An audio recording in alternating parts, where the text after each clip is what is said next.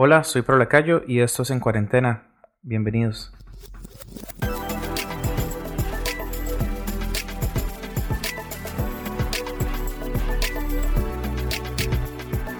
Hola, soy Pro Lacayo y esto es el sexto podcast de En Cuarentena. Y hoy tengo de invitado a un guitarrista eh, ganador dos veces del premio Dove, también nominado siete veces para los Grammys. Y es un productor guitarrista que vive en Houston y que es guitarrista de Miel San Marcos. Y él es Chris Rocha. Hola, Chris, ¿cómo estás? Hola, Pablo, ¿cómo estás? ¿Todo bien, bro? ¿Cómo anda todo por allá? Todo bien, pues aquí encerrados, ¿no? Como todos encerrados aquí en la casa, pero lo bueno es que aquí tengo mi estudio, entonces, pues dándole, ¿no? Dándole en proyectos, en diferentes cosas, pero agradecido con todo. También agradecido que tengo mi familia conmigo, mi esposa, mis hijos. Estamos bien, eso es lo importante. Eso es. Y hoy con Chris quisiéramos hablar de diferentes puntos, son cuatro puntos que quisiéramos tocar. Eh, para que todos podamos aprender. Y el primer punto es, Chris, ¿qué piensas de la música en medio de esta crisis? ¿Cómo, cómo ser músicos y ser agentes de cambio y poder dar esperanza en esos tiempos? Bueno, pues, pues esta cuarentena pues cambió todo para, no solo para músicos, pero para todo el mundo. Y yo siento ahorita la gente pues están más conectados en las redes, en sus teléfonos, en Instagram, en Facebook, en toda esa onda. Entonces eh, he notado que hay muchos artistas que, que, están ahí, están ahí hablando con gente, pues inspirándolos, ¿no? Hay, ahorita hay que mirar en eh, poner nuestro, con, nuestra confianza en Dios, que Él va a arreglar esto y todo se va pues no sé si, si, se va a poner así normal como estaba, pero se va a poner mucho mejor. entonces ahí estoy, ah, ya, tengo unos, ya tengo varios amigos que me invitaron a ser parte de su, su Instagram Live. Yo también he, hecho un poco de eso y, y, lo bueno es que hay gente ahí metidos de, todos, de todo el mundo, ¿no? Entonces ahí estoy, le estoy dando chance también a unos muchachos ahí que normalmente nunca he hablado con ellos, son fans, ¿no? Y ahí estoy hablando con ellos, invitándolos en, el chat conmigo, en el live. Y es una cosa muy preciosa que ellos, ellos pueden estar ahí preguntándome cosas y, estar conectados. entonces e, eso, eso me, encanta, me encanta mirar eso, que hay artistas que están haciendo como conciertos en el live también, están cantando canciones. Ah, entonces es como nosotros buscamos eh, lo, bueno en todo, ¿no? Entonces hay que hacer eso. ¿Y, qué has estado haciendo en estos días em, en el estudio? Pues ahorita estoy trabajando en varios proyectos. Uno de esos proyectos es el nuevo disco de Miel San Marcos. estoy haciendo como la producción, pues eh, soy parte del equipo que hace las producciones de miel. Ah, entonces, hasta ahorita acabado, ahorita me mandó este Josh unos archivos que tengo que arreglar una canción con una invitada que no puedo decir quién es, pero alguien muy, muy especial que está ahí en la canción. Entonces ahí estamos terminando eso. Ah, y también estamos hablando de, cómo vamos a hacer la producción porque ya cambió todo. Iba a ser un año de grabaciones en vivo, pero pues ya no puede, ya eso ya no puede suceder. Entonces vamos estamos sacando un nuevo plan para avanzar, para seguir avanzando. Entonces estamos en eso ahorita. Ah, pues claro que va, a ser algo en estudio porque no, puede, no podemos ah, ir, estar viajando y todo eso. Entonces, aquí estoy en estudio arreglando, grabando guitarras, haciendo cosas por otros clientes, pero Miel es uno y estamos ahorita en el nuevo disco de Evangelio. También tengo otros clientes que, que estoy trabajando su música y estoy avanzando en otros proyectos, pero sí, bueno, lo bueno es que tengo cosas que hacer, ¿no? Lo bueno es que tengo trabajo Ah, entonces estoy súper agradecido por eso. ¿Cómo es el proceso que estás teniendo de grabación con Miel? O sea, porque he visto que, que también Jorge, Jorge Privado también ha estado trabajando con las canciones. ¿Cómo es ese proceso? ¿Cada uno está en su casa grabando? Sí, lo que pasa es que es que pues primero arreglamos la canción. Y pienso que Jorge hizo una canción, arregló la... No, ahorita está en otro, ahorita está trabajando, pienso que en un medley pero él, él ahí trabaja la canción ahí en su estudio, Um, y Josh es la cabeza de, todo el, grupo, entonces nosotros hablamos con él. Si hay cambios que hacer, hacemos los cambios y luego seguimos avanzando. y ahorita el, el, baterista, él también tiene su estudio, este Sammy, entonces lo que vamos a hacer es que él va a comenzar a grabar las canciones ahí en su estudio. Todos estamos en nuestros lugares haciendo lo, que podemos hacer. Yo aquí estoy trabajando los arreglos, las guitarras. Este Sammy está con la batería, Jorge ahí está con los teclados. Entonces ahí estamos con todo eso. Pero es un proceso muy, muy precioso. Y yo sé que el disco va a salir muy bien. ¿Qué tanto, Chris, ha cambiado tu vida desde que está este, esta cuarentena? Porque venías de estar viajando constantemente, de andar de gira, de estar en diferentes países y y llega a este punto a, encerrarte. Ha sido complicado ese punto. Yo sé que, bueno, por dicha estás con tu familia, estás en casa, pero ha sido complicado. Sí, mano, un poco porque pues nosotros estamos acostumbrados a viajar constantemente con miel. Ya tú sabes, porque miel San Marcos viajan todo el año. entonces ahorita todos estamos en las casas y aquí estamos pues en nuestros estudios, ¿no? Pero sí se siente un poco raro que estamos acostumbrados a viajar mucho, pero lo bueno es que estamos trabajando en una producción, estamos haciendo cosas. También hicimos un, algo live también con nuestras familias que salió muy bien y ahí estamos en, en, eso buscando la luz en todo, ¿no? Y ahí es donde viene la segunda pregunta, Chris. ¿Qué consejos prácticos puedes darnos para ser productivos, productivos perdón, en estos días? Sí, bueno, pues una cosa que podemos hacer es ahora que todos ya tenemos tiempo, trabajar en nuestro, el don que Dios nos dio. El don de, no sé si eres cantante, si escribes canciones, pues ponte a escribir canciones. Si eres guitarrista, pues ponte a practicar, ponte a tocar tu guitarra, avanzar, ¿no? El, el, lo bueno es que podemos avanzar ahorita en lo que estamos haciendo y, yo ya he mirado eso, que hay guitarristas ahí poniendo videos, subiendo cosas, subiendo contenido también que va a agradecer el, el reino de Dios también. Ah, y aprovechamos todo eso porque estar ahí en la casa con una actitud mal y sin fe y todo eso no es bueno. Eso no es bueno. Ahorita tenemos que pues todo el mundo ahorita necesita la iglesia más que nunca. Entonces, lo bueno es que eh, podemos estar ahí diciendo cosas buenas, inspirando a otros en, y usar nuestro don ahorita con los redes, que está boom. Ahorita los redes es una cosa muy grande, o algo, pues todos casi solo tenemos eso ahorita. Entonces, aprovechamos esa plataforma para seguir eh, eh, el mensaje, ¿no? el el Evangelio, seguir ahí hablando de Dios, inspirando a otros, cantando de qué bueno es Dios, ¿no? Y, yo estoy en eso. Y, ahorita pues no tanto porque estoy trabajando en proyectos, pero yo, yo pienso que eso es lo que tenemos que hacer ahorita. Claro, y, ahora que es tan complicado eso, porque uno que está en casa, bueno, ahora hablábamos antes de grabar, de que para uno como músico, productor, eh, estar en un estudio es algo normal. Entonces, la única restricción que tenemos es que no podemos salir, ¿verdad? Sí, mano, es que ser un... así es, bro. Vivir en un cuarto cerrado, así trabajando, para nosotros es normal. Para mí es normal. La única cosa que sí es diferente es no estoy viajando. Y, y, es salir a hacer cosas. No puedo ser a restaurantes, todo. No eso no se puede hacer. Pero lo normal para mí es estar en un cuarto cerrado trabajando y, y, eso es, eso es mi vida, ¿no? Para mí no es tan diferente, pero estar ahí eh, con los amigos a jugar y todo eso, eso sí no se puede hacer. Sí, y tenés un horario para trabajar porque es trabajar en casa, entonces a veces uno como que dice, no, pues me puedo levantar más tarde, puedo eh, trabajar hasta tarde. ¿Tienes algún horario establecido? ¿Tienes como una planificación de tu día? Sí, la, como las primeras dos semanas, no, todo se fue raro ahí porque no sabíamos qué hacer, pero ya con mi esposa, qué bueno que estoy casado con una mujer que sí está organizada, ella está súper organizada.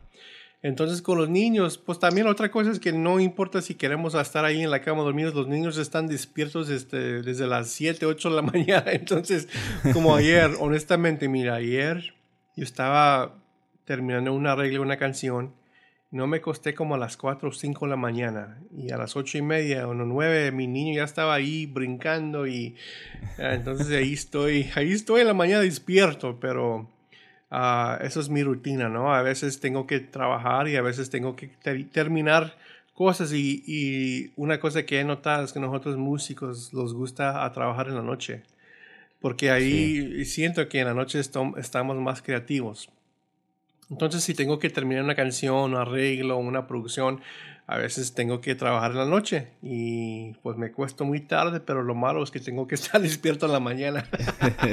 sí, como guitarrista, ¿qué, ¿qué, rutina tienes? Bueno, pues ahorita, pues yo primero soy productor y luego soy guitarrista. Entonces, es lo que, lo que intento de hacer es antes de una sesión, me comienzo a, hacer ejercicios, a calentar los dedos para que ya cuando, cuando estoy grabando no tengo que hacerlo, ¿me entiendes? Ya tengo como, eso me ayuda mucho, me ayuda con la técnica, con tocar más, tocar mejor en la canción. Ah, y no estar enfocado en, ah, no quiero echar unos errores, ¿no? Eso me ayuda mucho. Entonces cada día estoy intentando de si hay tiempo, si hay tiempo, ah, me gusta hacer como videos. Uh, yo soy artista con varias compañías y a veces me piden que yo hago videos, que yo pongo el micrófono, la cámara y comienzo a tocar con la guitarra y luego ahí sacar unos videos para ellos, pero, pero mi rutina más es productor y luego guitarrista. Entonces, em, si una marca, bueno, en este caso la marca de guitarras te pide un video, te toca grabarte y, enviarlo. Sí, algo así, pues también es, es eh, como de buena onda, ¿no? A mí, me gusta, a mí me gusta trabajar mucho con las compañías. Hay una compañía que se llama McPherson Guitars que hacen, en mi opinión, las mejores guitarras de, acústicas de todo el mundo. lo, lo, malo es que sí cuestan, mano, porque tienen madera de diferentes partes del mundo y esa compañía, esas guitarras son muy costosas, pero son los mejores que hay. Y a veces ellos ya me han mandado dos guitarras que son bien costosas, pero me las han entregado, me las dieron. Y, solo piden que yo subo contenido, empujo la marca un poco, porque eh, tú sabes, ellos también tienen que hacer dinero y todo eso. Y también yo sí de, ser fiel con ellos, me gusta trabajar con las compañías y, empujar las marcas que creen en mí. Exactamente. Y con el pedal, el valiente, ¿qué tal te ha ido? Sí, bro, yo sé que tú conoces uno de esos genios. Hay dos genios ahí en Costa Rica que, que son ingenieros y guitarristas y, hablé con ellos ya un tiempito atrás que me trabajaban, que me trabajan un pedal de Overdrive y hicieron un, excelente trabajo. Me encanta cómo suena este pedal. Y, hicimos como varias diferentes pedales, pero solo como dos o tres y ya me quedé con el pedal que me gustó. Y es el Valiente. Los, los hacen ahí en Costa Rica.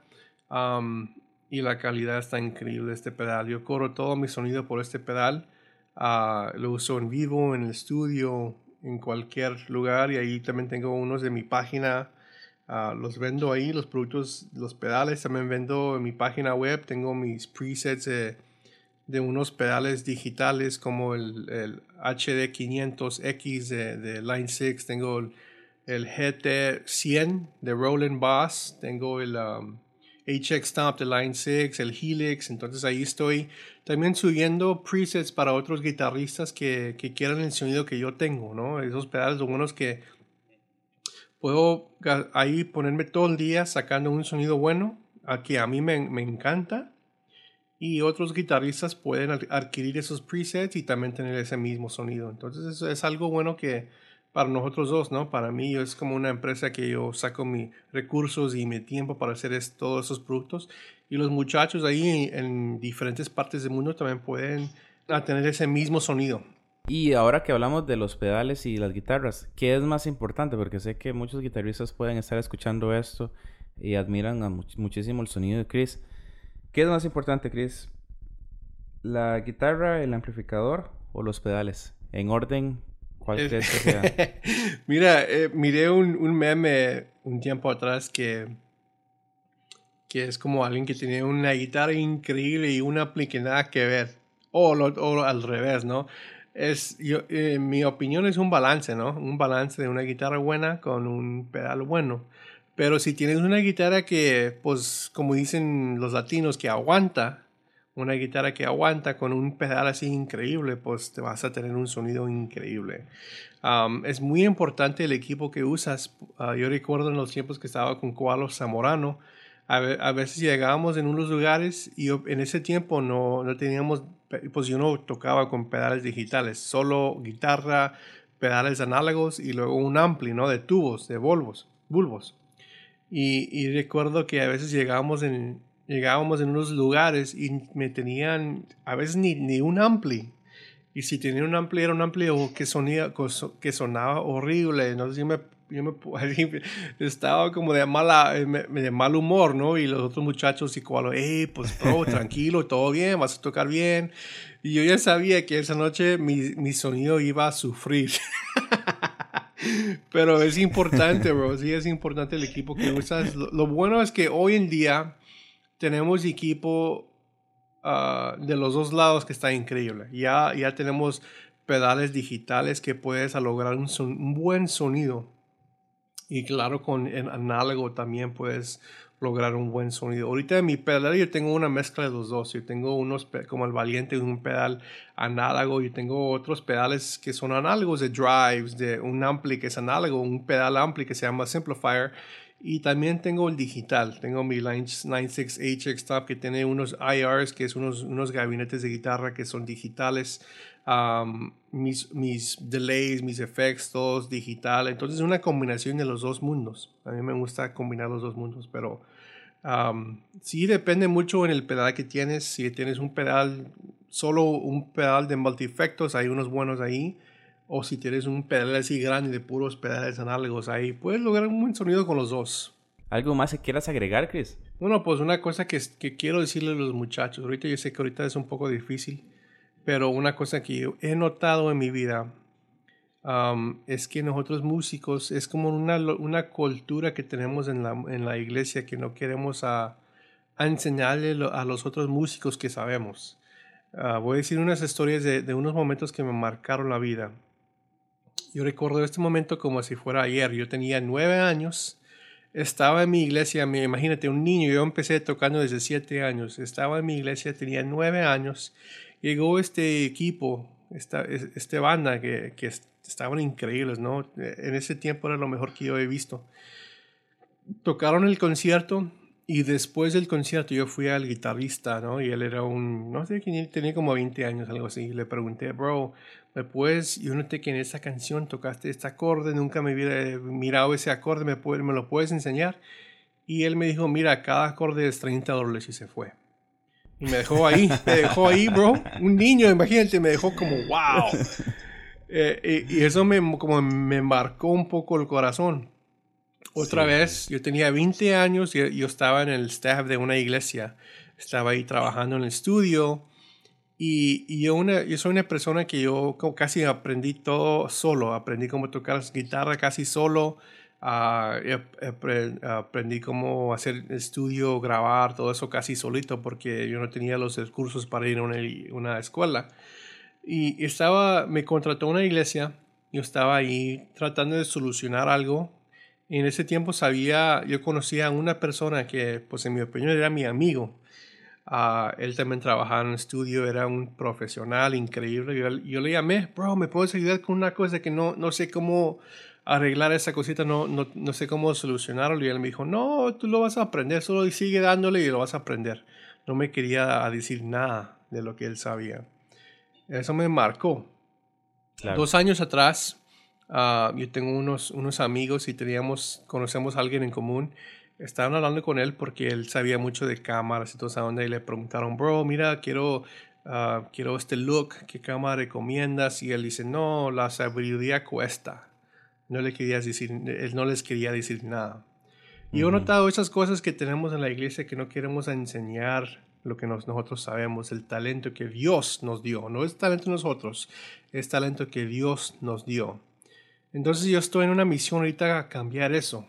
Yo estoy tratando de sacar videos, ah, ya tengo varios tutoriales en YouTube, en, en, todas las canciones de miel, yo he hecho tutoriales para eso también. Y yo estoy ahorita lanzando un curso de, de, de, de yo quiero, ahorita ya eh, grabé como unos 70 videos, casi 80 videos de diferentes lecciones, cosas que voy a lanzar Ah, es que yo quiero enseñar lo que yo sé, las cosas que yo me duraron años para aprender, los quiero enseñar a otros. Y más que todo, quiero inspirar a otros muchachos. Yo siento que estoy en una etapa de mi vida que en esa etapa de vida que yo estoy, no es tanto de, de, tocar conciertos, grabar producciones, es más a inspirar a otros muchachos, porque yo ya tengo 40 años, mano, yo tengo mucho tiempo haciendo esto. Que eh, ahorita es mi tiempo para inspirar a otros muchachos, a enseñar lo que yo sé. Entonces yo estoy en esa misión y si hay unos músicos que están escuchando esto, hay que hacer eso. Dios te dio ese don, es muy especial, pero no solo es para ti, es para todos. Entonces, si conoces a alguien que, que, que está ahí tratando de aprender más, enséñalos, enséñale algo, algo de lo que ya conoces. Claro, y de hecho esas historias son demasiado recurrentes. A mí también me pasó eso, de que a mí me gustaba el piano y, fui una vez a, un, a una actividad con una banda buenísima aquí en mi país y, y uno se acercaba y era como, como si se acercara, eh, quién sabe qué, como si fuera a rayar las cosas. Y, y eso fue, me imagino que mucha gente pudo, pudo pasar por eso. Creo que es un buen momento también para, para poder expandir y, poder enseñar a la gente, ayudarle y, como dice Chris, el talento es de Dios, Dios nos lo dio y nosotros tenemos que, compartir también, compartirlo con las personas, no ser egoístas, no pensar que si le enseño a otro me va a quitar el trabajo a mí, porque no se trata de eso. Se trata de compartir, se trata de, de expandir el reino de Dios también en la tierra y con los talentos que Él nos dio. Chris, de verdad, muchísimas gracias por, por estar en ese podcast. Pablo, gracias por la invitación. Muchas gracias. Y bueno, este fue el sexto episodio en cuarentena, hoy con Chris Rocha. Y nos escuchamos la próxima semana. Un abrazo.